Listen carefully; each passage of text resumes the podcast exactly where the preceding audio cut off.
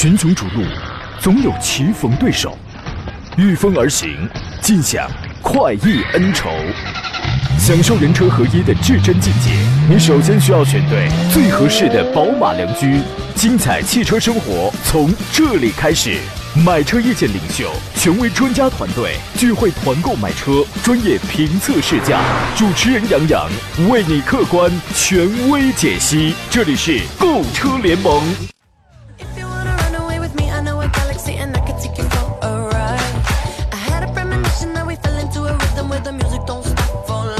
来，诸位，欢迎在炎热的周一上午时间，如约收听山东交广此刻开始为你全省直播的专业汽车节目《购车联盟》，我是杨洋，在济南问候全省的朋友。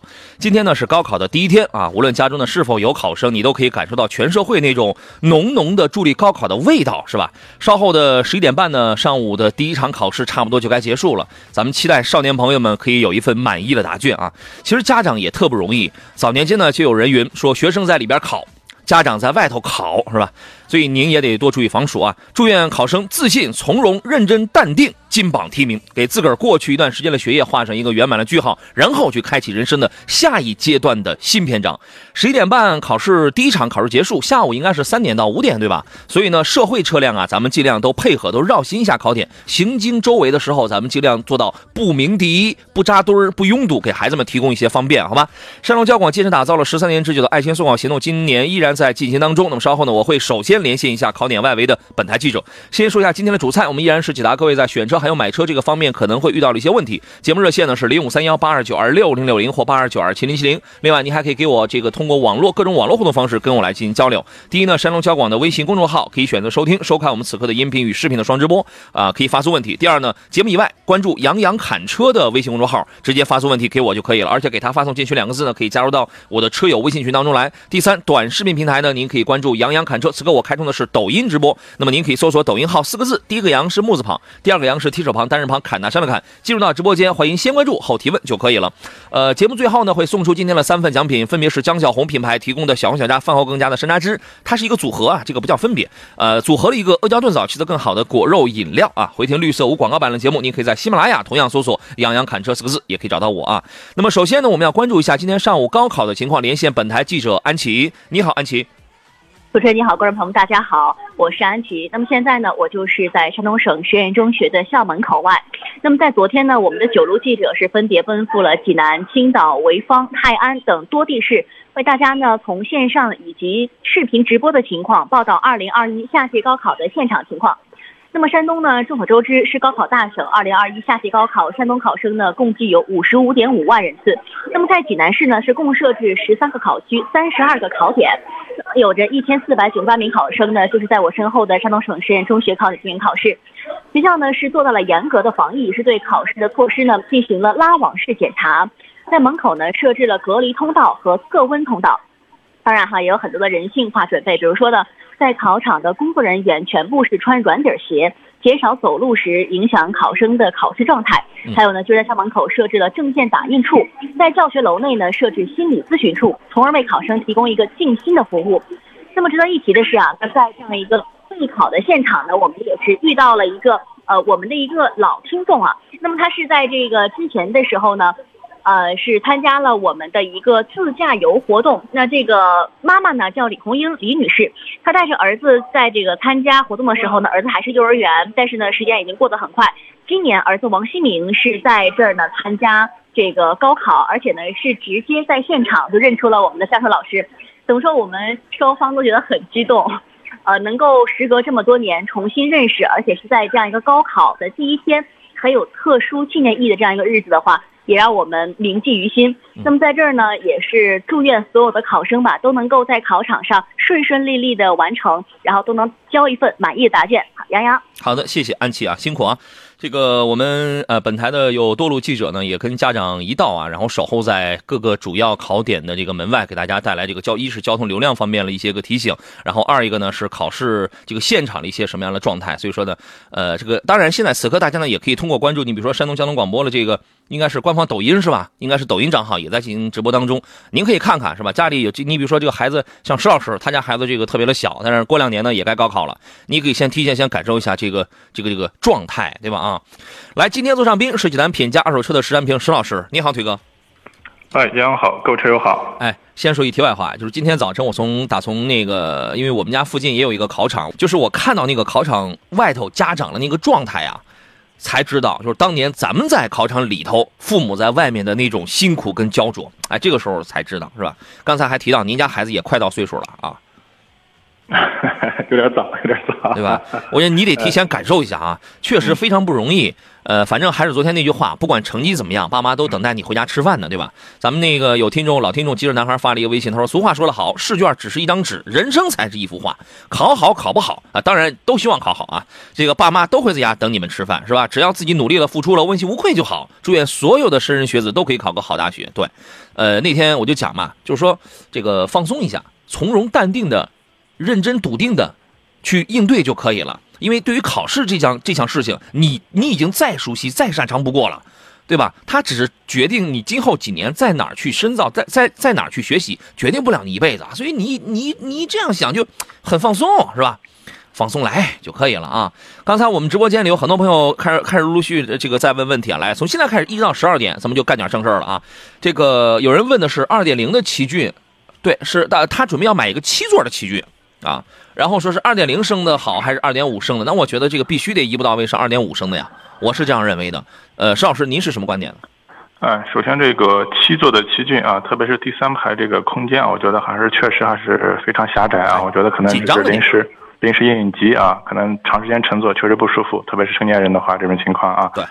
然后的话，本身就有七七的这种用途或者要求，那那建议的话是二点五的这个动力会更好啊。哎，对，是这样啊。我收到了我们好多位青岛的听众反映说，青岛这两天的这个信号不是很好，但是网络是可以听到的。对，Dreamer 说奔驰买车，想买奔驰哪台车？发信息这个给我看一下。Ken 的问题啊，问的是杨老师你好，我先咨询一下长安逸动哪个配置值得入手？在这儿也祝愿所有考生金榜题名啊，谢谢。我们先进广告，回来之后咱们细聊这呃细聊一下这个问题。来，我们回到今天第二段的节目当中。说到这个逸动这个车啊，我个人建议呢，现在要买的是逸动 Plus，因为这个 Plus 呢，无论从颜值啊。还是它这个什么 CN 九五的这个空调滤芯啊，还是达到了一个国家非常高的一个环保标志的这种中控和座椅的用料啊，还是它 1.4T 蓝鲸动力的这个来自德国技术的350巴的高压燃油喷射，因为配轮会更细一些，动力更好，燃烧更充分，然后节能还更节油，对吧？所以说，无论你选1.6的缸内直喷，还是选 1.4T 的蓝鲸动力呢，我觉得第一，你得从逸动 Plus 里边来选；第二个呢，就是结合你的预算来看你的配置，顶配的那个叫什么叫旗舰是吧？它有两个很高的配置，那个。1.4T 的这个蓝鲸动力应该是顶配的叫旗舰，次一个应该是叫尊贵是吧？那个顶配的比这个次顶配的就多了什么呢？主一是一是主动刹车，二是车道保持，啊，最主要的大项是多了这两个功能，当然好啊，但是价格可能要高一点啊。现在优惠完了，大概应该在九万多吧，因为裸价原来是在十一左右的，你看一下现在是不是在九到十之间是吧？然后呢？退而求其次呢，你当然也可以买个1.6升的豪华版，精1.6升的精英版呢，我觉得这个可买性也还行。豪华版呢会比它，你比如说多几个多几个气囊，多个天窗，还多了什么别的东西。但是呢，你如果想拥有，比如说360度的全景全景影像这样的东西，你只能去买 1.4T 的车了，因为1.6升的应该是不具备的。我觉得这个就结合你的预算吧，推荐这么三个配置，要么是两个 1.4T 的那那两个配置，要么就是一个1.6升的一个豪华版。现在1.6升的那个已经换装变速箱。了，原来用爱信的六 A 六 AT，现在换成了呃，这换成了 CVT 了啊！之前有人问为啥呢？啊，我觉得这个可能也是基于一个成本的这种考虑，反正匹配 CVT 这个也这个是没有什么问题，因为很好匹配啊。对于这个事儿，石老师您是一个什么样的观点呢？嗯，对，确实是这个情况。我觉得现在逸动的话，在这个自主品牌里面，特别这个价格区间的车型卖的销量还是不错的一款车啊，嗯。不管是一点六 T 还一点这个四 T 的这种这种动力，我觉得这个还是根据你个人的一个实际需求。你包括说的配置啊，现在我们说的话，呃，特别是这个逸动这款这个车的高配的一些车型一些主动安全配置，我觉得还是挺香的。这个这个情况啊，这个主动刹车啊，车道保持，那车道保持这个它有一个就是提醒的功能。主动刹车这种东西啊，你有肯定它是有用的，对吧？对对，所以可以不用。主动安全配置，我觉得还是怎么说呢，比较不错的啊，这种情况。当然，这个也要关键看你预算了，是吧？啊，对，好吧，这个您就结合一下，您看看我刚才跟您分享了这三个配置到底是怎么样啊？Abaner 的问题，呃，首先中的问题是问的是七五 P 油耗几个？您问一点五 T 的还是二点零 T 的呀？这个在这个水平的车啊，就是这个价位、这个排量的车，整体油耗相差都不是很大。你如果开你如果开二点零 T 的七五 P 的话，市市区咱这个世界开个空调，怎么着得在十二升上下吧？然后呢，正常情况下，反正它就是十一升左右，呃，十一十二升的吧。然后一点五 T 的话，差不多也得在十升多，十升十一升上。啊，你想太省油，这个这个很难啊。刚才谁问了什么相对保值一些？胜达跟领域啊，就江铃福特的领域啊。我跟你说，矮子里拔个将军，那肯定是胜达保值啊。邵老师，这个从二手二从二手车这个角度，您给评价一下。嗯，确实啊，如何保值的话，还是这个领这个胜达更更保值一些啊。包括领域这款车，其实现在整个新车销量啊都比较比较低，所以它保值确实不占优啊。对，很多人就是喜欢它空间尺寸大。接近五米的这个这个空间尺寸大是吧？呃 a b a n e r 的问题是四十到五十万奔驰宝马哪个车比较适合家用？呃，您这个问题问错了，就是现在你任何车咱们都可以家用，上到迈巴赫，就是中到迈巴赫，上到 Urus，你再往上什么那个法拉利、布雷顿，就是那些都可以家用，下到比亚迪 F 零咱们都可以家用啊。就是说你这个咱们再细分一下，这个就好比你问啊，我想找个媳妇儿，那个谁适合结婚？对吧？这个大家都适合结婚。那那这个媳妇儿跟媳妇儿，她有各有特点，对吧？然后呢，呃，还是要注意区分一下。那么四十到五十万呢，轿车，刚才问的是奔驰跟宝马是吧？咱们能买到了 C 级车，然后 SUV 咱们也能买到，对吧？除了宝呃宝马这个价位，除了没什么像样的这个 MPV 之外，其他的咱们也那这个基本上轿车跟 SUV 咱们都可以考虑啊，谁都能适合家用啊。但是石老师，您会怎么来推荐分析呢？啊，对，还是我觉得还是从车型上去先去要去界定一下这种情况。那如果轿车的话，那些比较主流的话，你像宝马的五系、奔驰的 E 级是吧？我觉得这种车就是各有各的优势。从这两年来看的话，整体的这个奔驰 E 级的话，这种科技感包括豪华感做的还是不错啊，但是可能稳定性稍微差一点点。嗯，相对说宝马的五系来说的话，我觉得整体动力、操控，包括这两年整体的市场表现，车辆的这个稳定性稍微能占优优势一点。但这是轿车了。同样的 SUV 的话，你包括宝马的 X 三啊，奔驰的这种啊 G G L C 是吧？啊，我觉得都是这个级别的车型。我觉得两个车的话，还是呃去去看一看，比较比较是吧？你喜欢哪种风格是吧？对，从豪华范儿上去讲的话，奔驰做的要好一些。对，嗯，它的科技感在这种豪豪华度上面，嗯。从品控和售后服务上来讲，宝马做的好。你品一品，品控，你觉得品控重不重要？是豪华范儿重要还是品控重要啊？包括 Dreamer 这位呃，我我们微信平台的朋友，他要买的是奔驰的 G L G L C，我觉得这个也是刚才呃这个这个石老师解释的那个也是到位的。你同期你可以对比一下奥迪 Q 五啊，宝马叉三啊，就是这样的车子，好吧？呃，中的问题是五五 Plus 七五 Plus 家用选哪个？说什么车都能家用，大哥，什么车都能家用，两个定位不一样。五五 Plus 比七五 Plus 啊稍微小一辈儿，价格上稍微便宜一点，就是它尺寸要小一倍吧，它更加适合那种哎小单身的小年轻啊，就是那样了。你会发现七五 Plus 稍微大一点点，它会更就空间尺寸上稍微大一点点，舒适性上更强调一点，对吧？你看你的预算就好了。基本上你问这个问题，就相当于我理解为你是五五 Plus 的差不多得是接近高配了，七五 Plus 差不多得是个一点五 T 的低配了。机头还是凤尾的问题，您自个儿决定啊。明哲保身问标致的四千零八跟五千零八现在还可以入手吗？可以啊。为什么不可以呢？就是它有这么几个缺点啊。第一是售后的网点非常不固定，该倒闭的倒闭，刷刷的倒的特别快，你知道吗？售后会是问题。第二呢，保确实不保值，你就你就可劲儿开。第三一个呢，这个涡它的涡轮增压 THP 的那个发动机确实有有一些概率会烧机油，但是它不是百分之百。你抛开这三个点剩下的基本上优点也是很多的，很耐开，操控性不错啊。内饰的这个做工用料还是可以的，虽然我当当年那个那个新车的那个那个味儿呛得我非常厉害，是吧？这个做工用料不等于是没味儿啊，请大家记住这一条啊。反正这个反正现在也是非常偏门，但是如果价格很便宜的话，应该也是可以买的。邵老师觉得呢？啊，对，现在我觉得很多人的话买这个四零八也好，包括五零零八也好，一个主要是一个是冲着它的性价比啊，另外的话有些人可能会喜欢这法系车这种比较有个性的设计，是吧？主要是冲着这两点去的啊啊，所以还是啊啊可以买，买了建议多开几年，是吧？嗯，哎。石老师说可以买，买了您多开几年啊。至于问的是，呃，来来，诸位遇到了选车还有买车的问题，您可以通过各种你熟悉的方式跟我们来进行交流。我们直播间也有这个视频的直播啊，还有热线的开通。另外呢，您还可以在杨洋侃车我的抖音直播间里边，现在您可以来进行提问，我会几个平台我会穿插着来看啊。这个找到杨洋侃车四个字啊，加微认证了，唯一的那个账号就是我。进入直播间之后，欢迎欢迎大家先关注一下啊。呃，至于问奇瑞星途的 XT 怎么样？它没有 XT，它只有 TX 和 T TXL，好吧？和马自达 CS 杠四相比如何？我该如何选择？你不觉得？你你一问这个问题，我就我那我就知道这俩车你一定没去开。你只要一开，你就能发现啊，TX 啊，这个相对这个这个低端一点，你知道吗？它相对低端一点，它没有什么很强的操控性。我推荐了 TXL，那个品质还不错，但是即便是那个的话，直线加速 1.6T，一百一百九十七匹，不弱。但是呢，你来点弯道，你试试它那个悬架跟这个底盘，就距离马自达还是有很大的这种差距的。当然，空间比 CS 杠四要大一点啊，侧重一下实用性嘛。所以说，这个车你要去开一开，然后想象一下，咱家里几口人啊，咱家里需要什么样的车子啊，对吧？差别非常大啊。石老师，您会怎么来分析呢？嗯，确实是这样的。我觉得就是你喜欢开车是吧？我觉得马自达 CS 杠四这款车整体的这个动力操控还是不错啊。我觉得这款车其实，嗯，这个价格区间里面，我们说大概十五万这个价格区间，其实我觉得可能最有驾驶乐趣的一款车啊，在 SUV 里面这个这款车型，紧凑 SUV 里边是吧？对对对，嗯。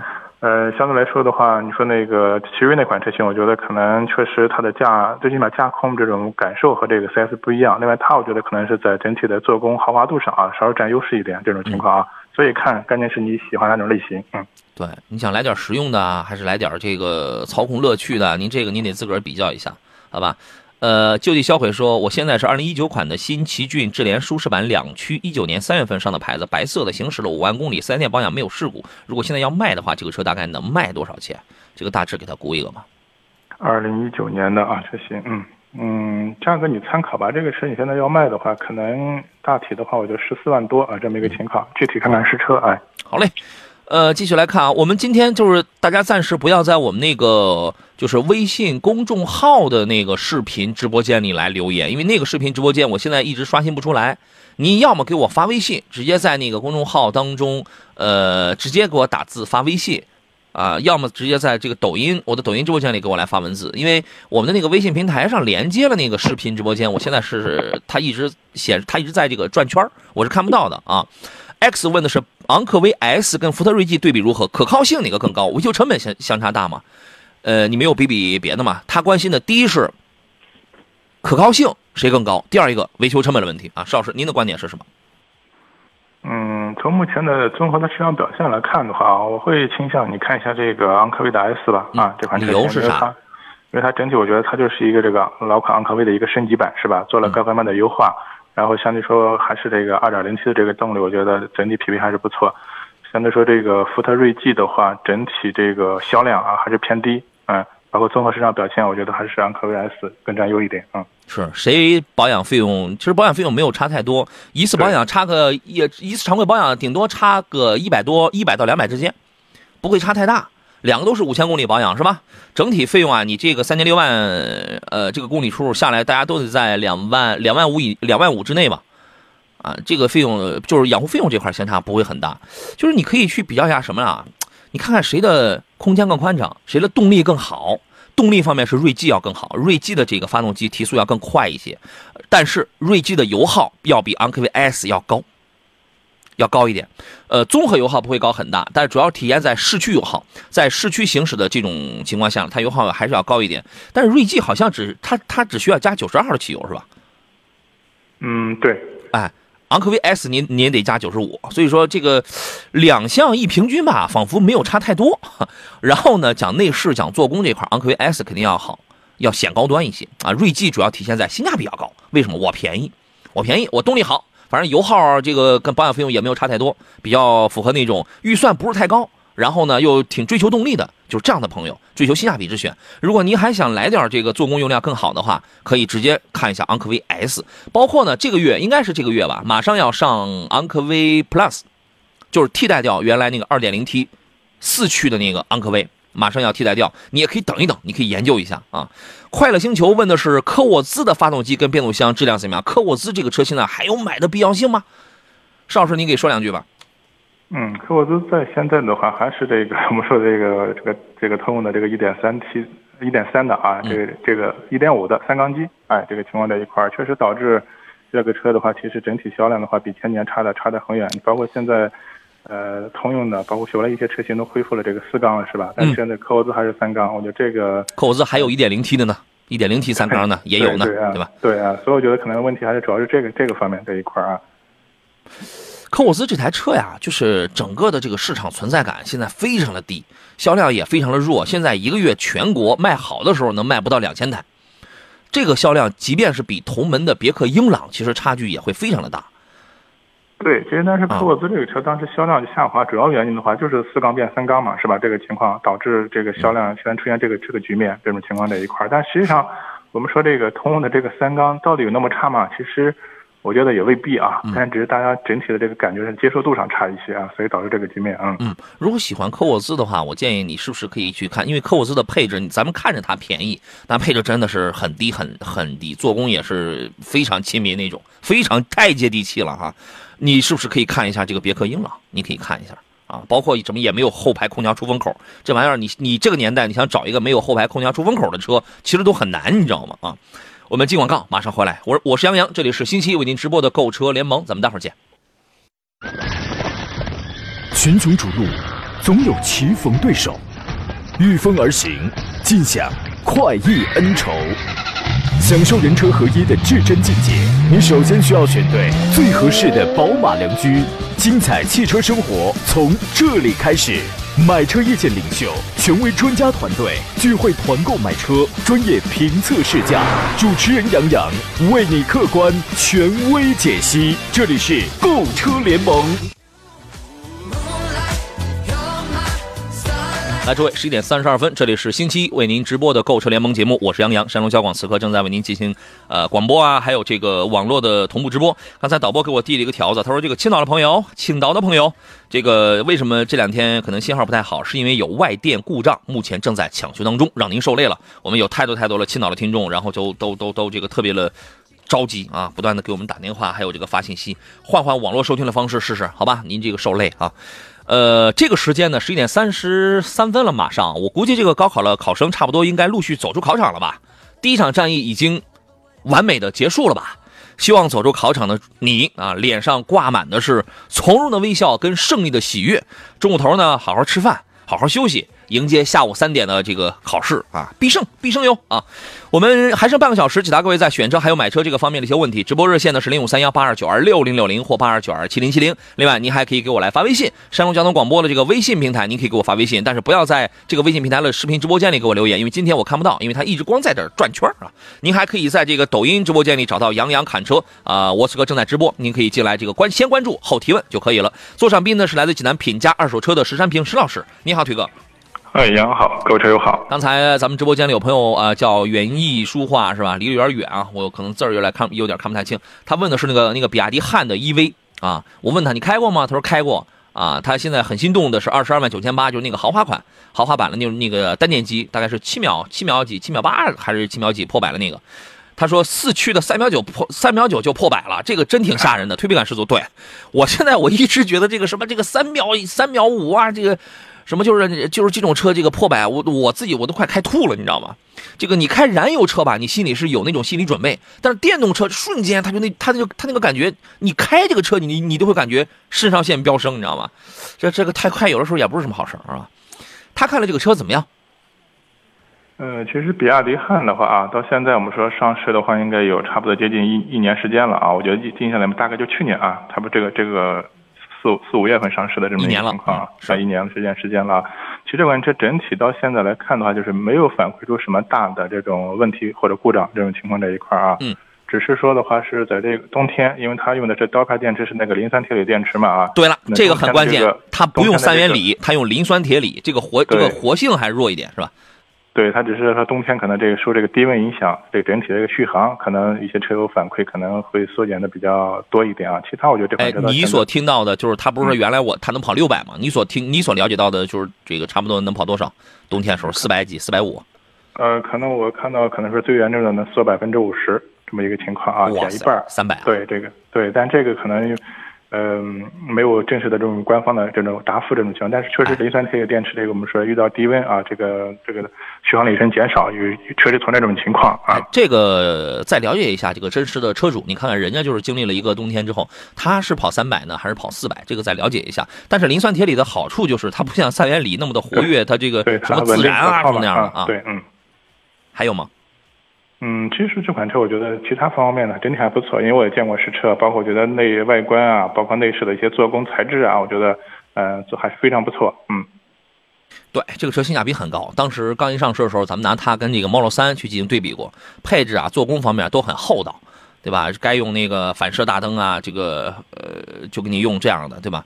然后呢，就各方面的配置啊都非常的香。但是但是现在呢，它就是处于一个叫好没叫座的这么一个档次上啊，这个这个都觉得它挺厚道了，但是一转头全去买这个 Model 3去了。你这个气人吗？Model 3现在一个月能卖多少台嘞？咱们看了上个月五月份的这个销量，反正是是排第六的是吧？第六还是第八？忘了，反正那个两两万多台吧，应该是一个月两万多台，好家伙！你嗯汉 EV 曾经卖的很好的时候，一个月卖了七千七八千台，其他成绩基本上一个月就是全国啊，就是四千台、五千台，反正就是这样。嗯，这个车呢，我觉得是挺厚道的，做工配置用料是挺厚道的，有一定的这个操控性吧。您自个儿看吧，您自个儿看一下，好不好？咱们就说到这儿。从胜利走向胜利说，杨洋你好，请点评奥迪 Q 3的 1.4T 和 2.0T 两个车，平时市区开。另外，奥迪近期有团购吗？我暂时没有啊，我这个暂时我还没有去跟他们谈。呃，1.4T 跟 2.0T 的这两个车呢，我觉得 Q 3这样的车，咱买个 2.0T 的，有点浪费。大家都知道动力很好，性能很好，但是你你看看 Q 五卖多少钱，是吧？Q 三卖的最多的还是一点一点一点四 T 的，可能要卖的更多一些。石老师，您的建议会是什么？嗯，确实是这个情况。你说一点四 T、二点零 T 这个动力的话，只有我们这个排量直接和动力和这个价格它是挂钩的这种情况在一块儿，是吧？啊，哎，那如果的话，你之前开那种动力比较好的车型，你会开着一点四 T，确实感觉会弱一点。哎，那那我建议你就去买二点零 T 吧。但是二点零 T 这个价格确实啊，你说你 Q 三和 Q 五之间三十万是不是？你这你这弄完，一这个也得三十万是吧？对啊，你可能追加再追加个几万块钱就直接上 Q 五了，是吧？这个对啊，所以说它就是不太值当的。你弄一个一点四 T 的吧，二幺幺发动机，它就是个一百五一百五十匹马力，这个动力反正弱点，但你车也小啊，你车不过也才个一吨半嘛，是吧？就反正关键是价格便宜啊，一点四 T 的价格要便宜一些，所以说它有一个最最合不合合不合适。你要是买二点零 T 的 Q 三的话，你要是真喜欢这样的动力，那你那你干脆你去要么添点钱买 Q 五了，要么就是直接就也也不用太添钱去买二点零 T 的宝马叉一去了，那个动力比它还好。是吧？你可以自个儿琢磨琢磨。平安师傅说：“杨洋现在一周都上班啊，够累的。昨天听了回放，我我昨天休息了，我一个礼拜上班六天，这是正常工作。其实我们就应该，我们这个工种啊，对我们这个工种就应该是每天都上班，啊，这个彩墨艺术培训学校啊，祝你生意兴隆啊，祝你桃李天下。他说哥，A 六四五的前驱跟四驱哪个性价比高？这俩落地得多少？落地价您直接找找那个四 S 店去问去啊，因为您是全款还是分期，他有没有这个捆绑你？你保险怎么买是吧？这个咱们不知道。呃，但是性价比高的话，你既然咱们已经买了四五了，干脆直接买个四驱，直接买四驱，啊，我是这样认为的。而且你会发现，很多人买车买这个奥迪 A 六，要么直接四五我就买，肯定是买四驱了；要么呢，我就买个四零两驱，它就够了。很多人他是这样去买车的，你可以参考一下，好吧？呃，复波的问题是轩逸纯电怎么样？轩逸纯电这最近有没有新的升级换代啊？我开过它之前那个，因为它原来指导价就有一个十五万的，还有一个十七万的。后来我原我后来我看到我车友群里有朋友好像发了一个发了一个海报，说那个十五万的那个好像搞活动卖九万多什么的。哎嗨，我就不能说这个价格，一一说价格，这个抖音直播太敏感。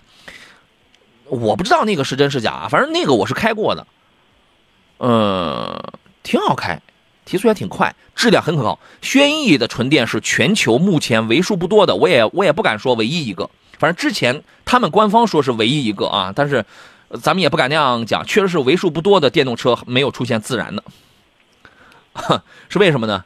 说它的三电系统非常可靠，非常可靠。你会发现，就是现在在那个价位的，就十本来这个十几万的合资的纯电轿车，它就非常的少，本来它就非常少，因为它呢，原来日产的凌风在南方已经用了很多年了。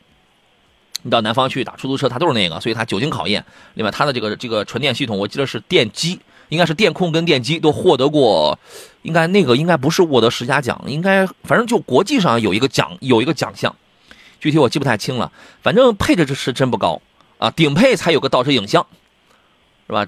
它就俩配置，顶配才有个倒车影像，不然你给我你然后中控也也也没什么屏幕，座椅好像还是手动的吧？配置真不高，跑也跑不远，跑三百二，三百二十公里，但是它就是稳，它就是可靠啊。所以这个车，石老师您推荐吗？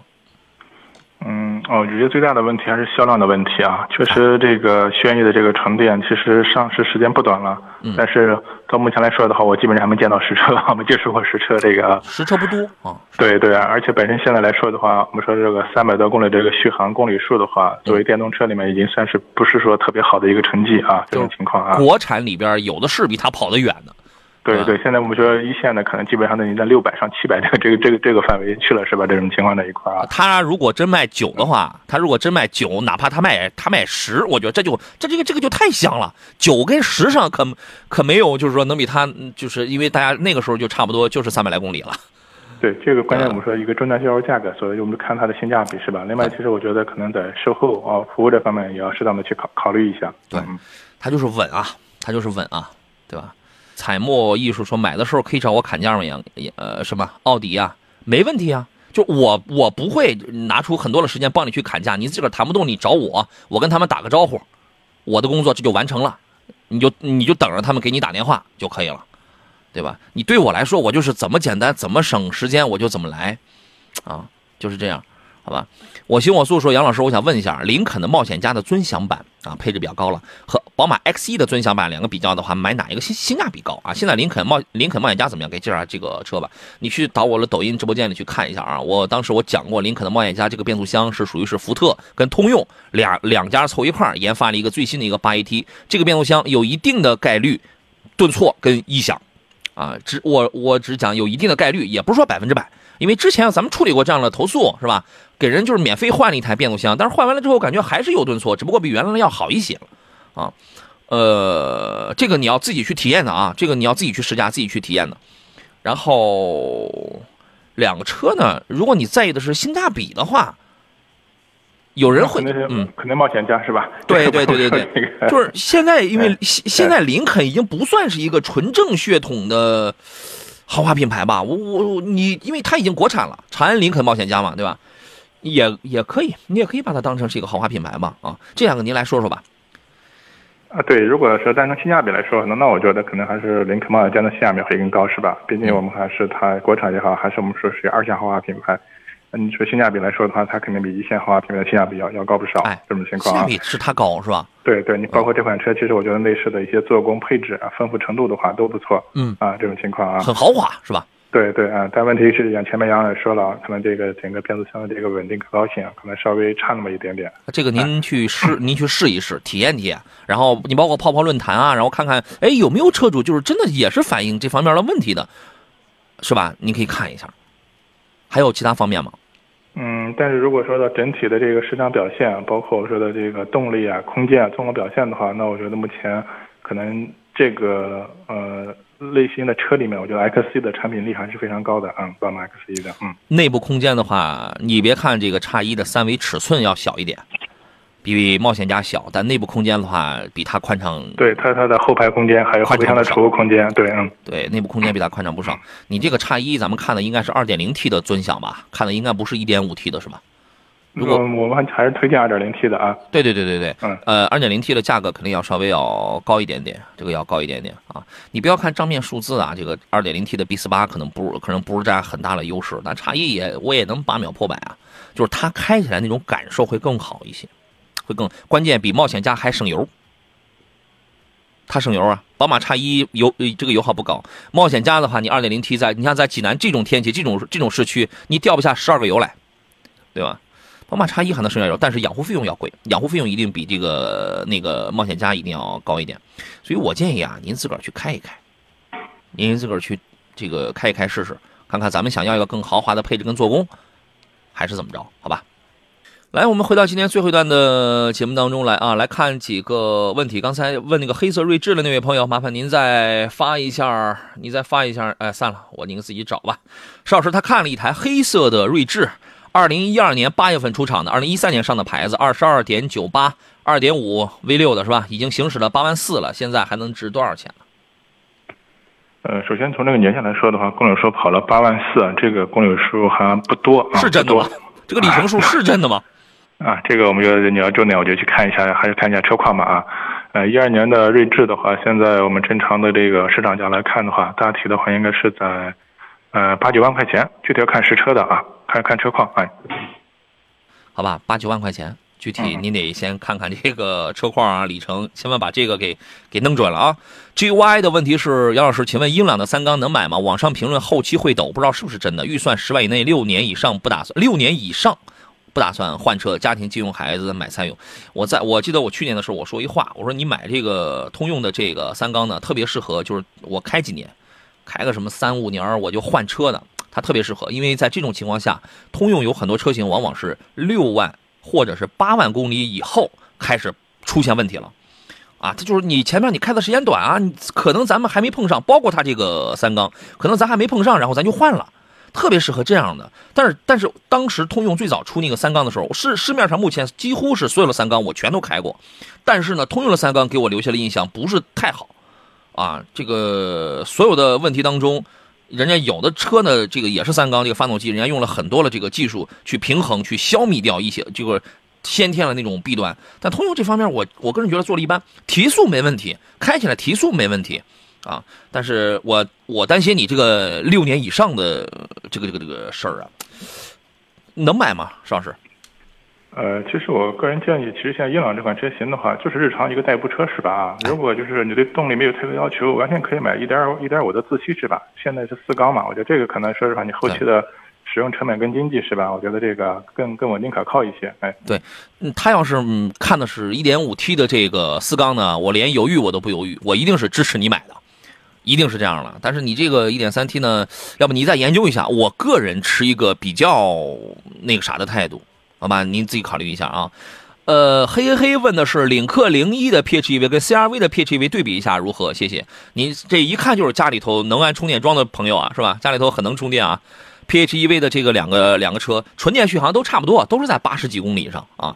呃，但是就是排量上有点不太一样，因为那个领克零一的 PHEV 是一个 1.5T 的那个三缸发动机，配一个七档的湿双离合，然后呢，这个动力要更好一些。然后那个 CRV 的那个，它是一个2.0升的那个自吸的发动机，配了一个插电混的系统，也变速箱用的是 ECVT，ECVT 的这个变速箱啊，就是驾驶感受会有点不一样。这两个车您会怎么来呃分析呢？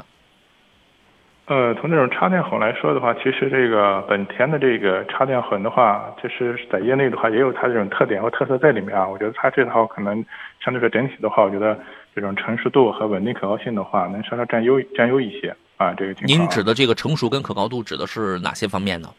呃，本身我觉得它还是它的这个插电混的这种技术。其实本田的这个插电混的技术和那个比亚迪的那个 DMI 就超级混动的话，就是有些像类似的这种地方这一块啊。所以我觉得它这个插电混的这个这个功能更更强大一些，这种情况啊，是吧？是这样，对。嗯，反正就是笼统来讲一讲啊，你如果因为本身所有所有的这种 PHEV 的这个什么保值啊，什么存在感，呃，这个不能叫存在感，反正就是你开几年后的这个保值都会很惨，都会很惨。但是呢，你如果你如果心里边觉得本田的这个，因为目前还没有说这两个车的长期使用结果报告，也没有长期使用的这个测试都没有。你如果心里边觉得你买一个本田呢，虽然它动力差一点，动力弱一点，但是好像更大品牌更稳的话，你你如果是这样想的话，你就买个这个就好了。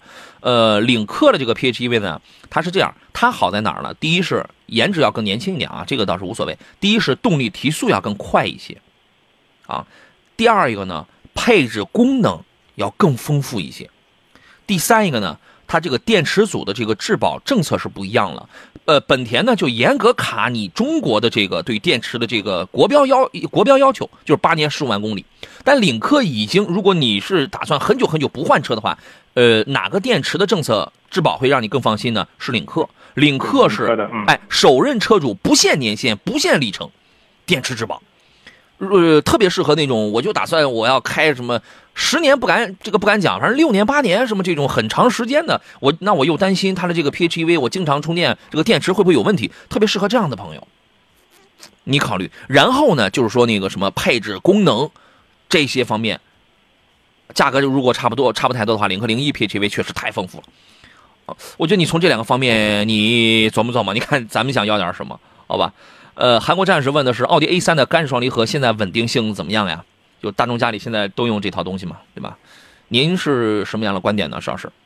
嗯，从目前来看的话，包括大众，包括奥迪的一些这种小排量啊，加干式双离合的，我觉得整体的话，就稳定可靠性、质量表现还还不错啊。但是你可能还是包括你说这种顿挫什么之类的，这个东西难免这种情况在一块儿、啊。尤其在拥堵路况下对对，啊嗯，，它的发病条件就是在拥堵路况下啊。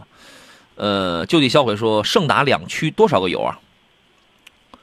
二点零 T 八 AT 的六座胜达，这个基本上市区油耗怎么着都差不多，我觉得就得都得九到十一升油吧。嗯，差不多这至少这个区间啊，包括根据你的运拥堵路况啊、对对对你的会有差别。嗯，有很多的这个油耗啊，它它不它不是只跟车有关系，跟人，跟你车的这个，甚至跟胎压、跟风阻、跟你的机油、跟你车的这个载荷，它都有关系，它很综合。所以说，不要说这个车油耗高就赖人家啊，我开什么车油耗都高。真的，我开什么车油，真的，你你这有人说这个开个什么什么什么什么车，这个很这个很省油吧？我虽然从来不算油耗，但我就知道他说那个油耗我一定开不到。我一定看不到啊！就是这，我还是那话，勤俭节约，咱们是一定要贯彻的，一定要这样。但是啊，不必过分纠结。你说您就一年就一万公里的，咱这咱在这这个那么纠结干嘛？何必自己为自己为难自己啊？朕说，君威一点五家用跑高速动力输入性可以吗？因为高速现在就让你跑一百二嘛，你要你要想快速降档超个车，稍微难点但是跑起来转速拉高之后。跑起来，咱们上上个上个上个高速，嗯这个肯定还是没有问题嘛。因为君威现在最合适的就是买 1.5T。刚才前面还有朋友问那个 9AT 通用那个 9AT 怎么样？通呃通用现在在国内能拿得出，除了凯迪拉克家族用 10AT 之外，呃部分车型用 10AT 之外，其他的稍微亲民点的这个车里边能拿得出手最好的就是这就是这个 9AT 了。低档一二三档之间也会有轻微的顿挫，但是不是特别大吧？应该说不是特别大吧。反正我觉得君威这个车还是可以考虑的。您觉得呢，邵老师？对，我觉得现在君威的话，整体的话，这个性价比，我觉得大体的话，呃，我们说在十五万左右，我觉得整整体的这种可买性还是比较高的啊。是啊，今天我们三份奖品啊，要送给我们直播间里的 Abner 啊，A B N E R Abner，还有我行我素，还有凯，送给这三位朋友啊。呃，恭喜三位啊，都可以获得由江小红品牌为您提供的这个山楂汁，还有阿胶炖枣的这个饮品啊，都是都很健康。呃，三位呢可以在我的这个抖音账号当中。今天咱们就限今天，好吧？给我发一个私信啊，这个发来您的这个收件地址就可以了啊。一二三问的是长安 CS 七五的 Plus 一点五 T 的小毛病多吗？目前没什么太大的小毛病，用几年保值率怎么样？保值率好像一般一点。邵老师，您给分析一下，从二手车的这个角度。呃，其实我觉得长安的包括 CS 七五，包括七五 P 的，整体我我觉得保值率还可以啊、因为现在主要什么情况？一个是它新车卖的不错，是吧？另外整个体的这个新车价格还比较稳定。特别新车价格稳定的话，相对它保值率就就还可以，嗯，是，呃，还有朋友问的，广汽丰田的凌尚能给介绍一下？凌尚是这样啊，我们之前咱们就说过，就就就就那个预告过啊，六月份它会上市，六号的时候啊，这个凌尚上市了。其实这就属于是一个 A 加 B 减级的这么一个车型吧，当然官方也非常的低调啊，仍然称呼它为一个紧凑级的轿车，是吧？两个配置，售价区间是幺四八八到幺五八八，就是一个是豪华版，一个叫这个尊贵版，用的是排量是二点零升的这个自吸的发动机，一丰的那个亚洲狮，这个是凌尚的一个姐妹车型啊，所以说您可以去比较一下。呃，这个车最早是去年十一月份，去年十一月份，然后当时就发，它就发布的啊，就是发布了，就定名叫凌叫凌尚。呃，后来是在十一月二十号的广州车展上首发的。呃，它非常适合一些什么样的朋友？我觉得雷凌小了，啊，我又不愿意买那个凯美瑞那样的中级车，是吧？哎，我刚好一个是十四万多，一个是就是和十四到十六之间吧，刚好它是它就征战这块市场的。我觉得就是三个落子都落了，都是非常的精准。这个车的尺寸呢？基本上就是比较的宽敞那种吧，各位你可以去体验一下四米七二的这个车长，两米七五的轴距，单讲这个账面数字的轴距来讲的话，呃是比较宽敞的，而且整体的造型呢也非常的时尚啊，无论是前脸还是侧腰线，还是那个三三角形的那种尾灯是吧，它都比较时尚。呃，用全液晶仪表配三幅运动方向盘，中控有一个悬浮式的多媒体的一个显示屏。啊，有一定的这个时尚感，而且配备什么带语音控制的一些车联网的这种系统吧。它用的是 TWS 二的这个智行安全套装啊，这个你应该是你去买车的时候，他会给你介绍啊。我这个那当然你得买的贵一点，是吧？全系标配七个安全气囊，我觉得这个算是一个亮点吧。二点零的呃，发动机自吸，然后配一个十速的 Direct Shift 的一个 CVT 的变速器，这套动力大家应该也都非常的熟悉了啊。呃，今年一到四月份，广汽丰田卖的非常好，同比提升了百分之四十七多，接近百分之四十八了，那个好像是累计已经卖了二十八万台了。今年一到四月份，它的市场表现还是非常好的。有兴趣的朋友可以可以关注一下这个车子啊。小白 Cupra 的问题是，丰田油电混动车值得购买吗？电池质量没问题，你现在应该担心的是它发动机。丰田的油电混的这个发动机，你还是要慎重一下，除非那种什么样的朋友啊？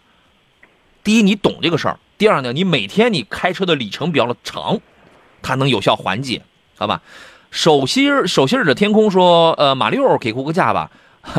OK，我看到了啊，零七款的首档车型，十万公里，你不觉得那个车现在已经特经典了？您还舍得卖吗？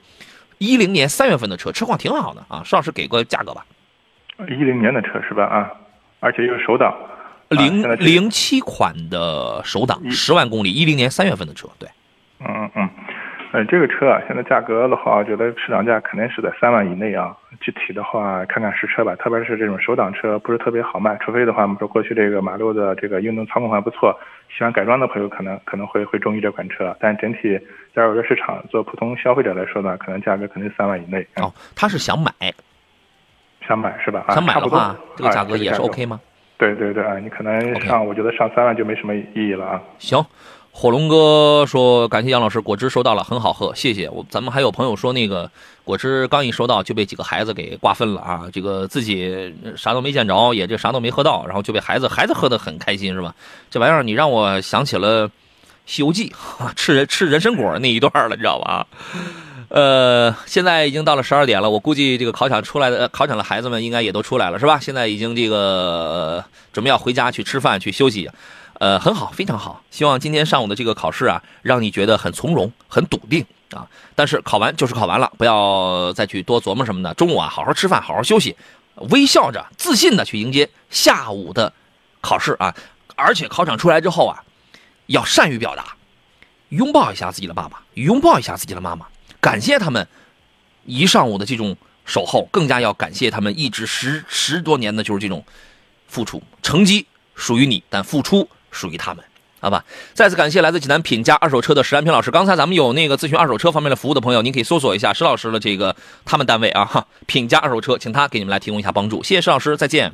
哎，好，再见啊。好的，呃，节目以外的时间呢，各位可以搜索短视频平台啊，或者微信公众号都可以找到“杨洋砍车”啊，第一个杨木字旁，第二个提手旁，单人旁，砍拿山了砍，小汽车了车。有问题咱们私下里继续来联络。我是杨洋，结束今天的直播，明天中午十一点咱们再见。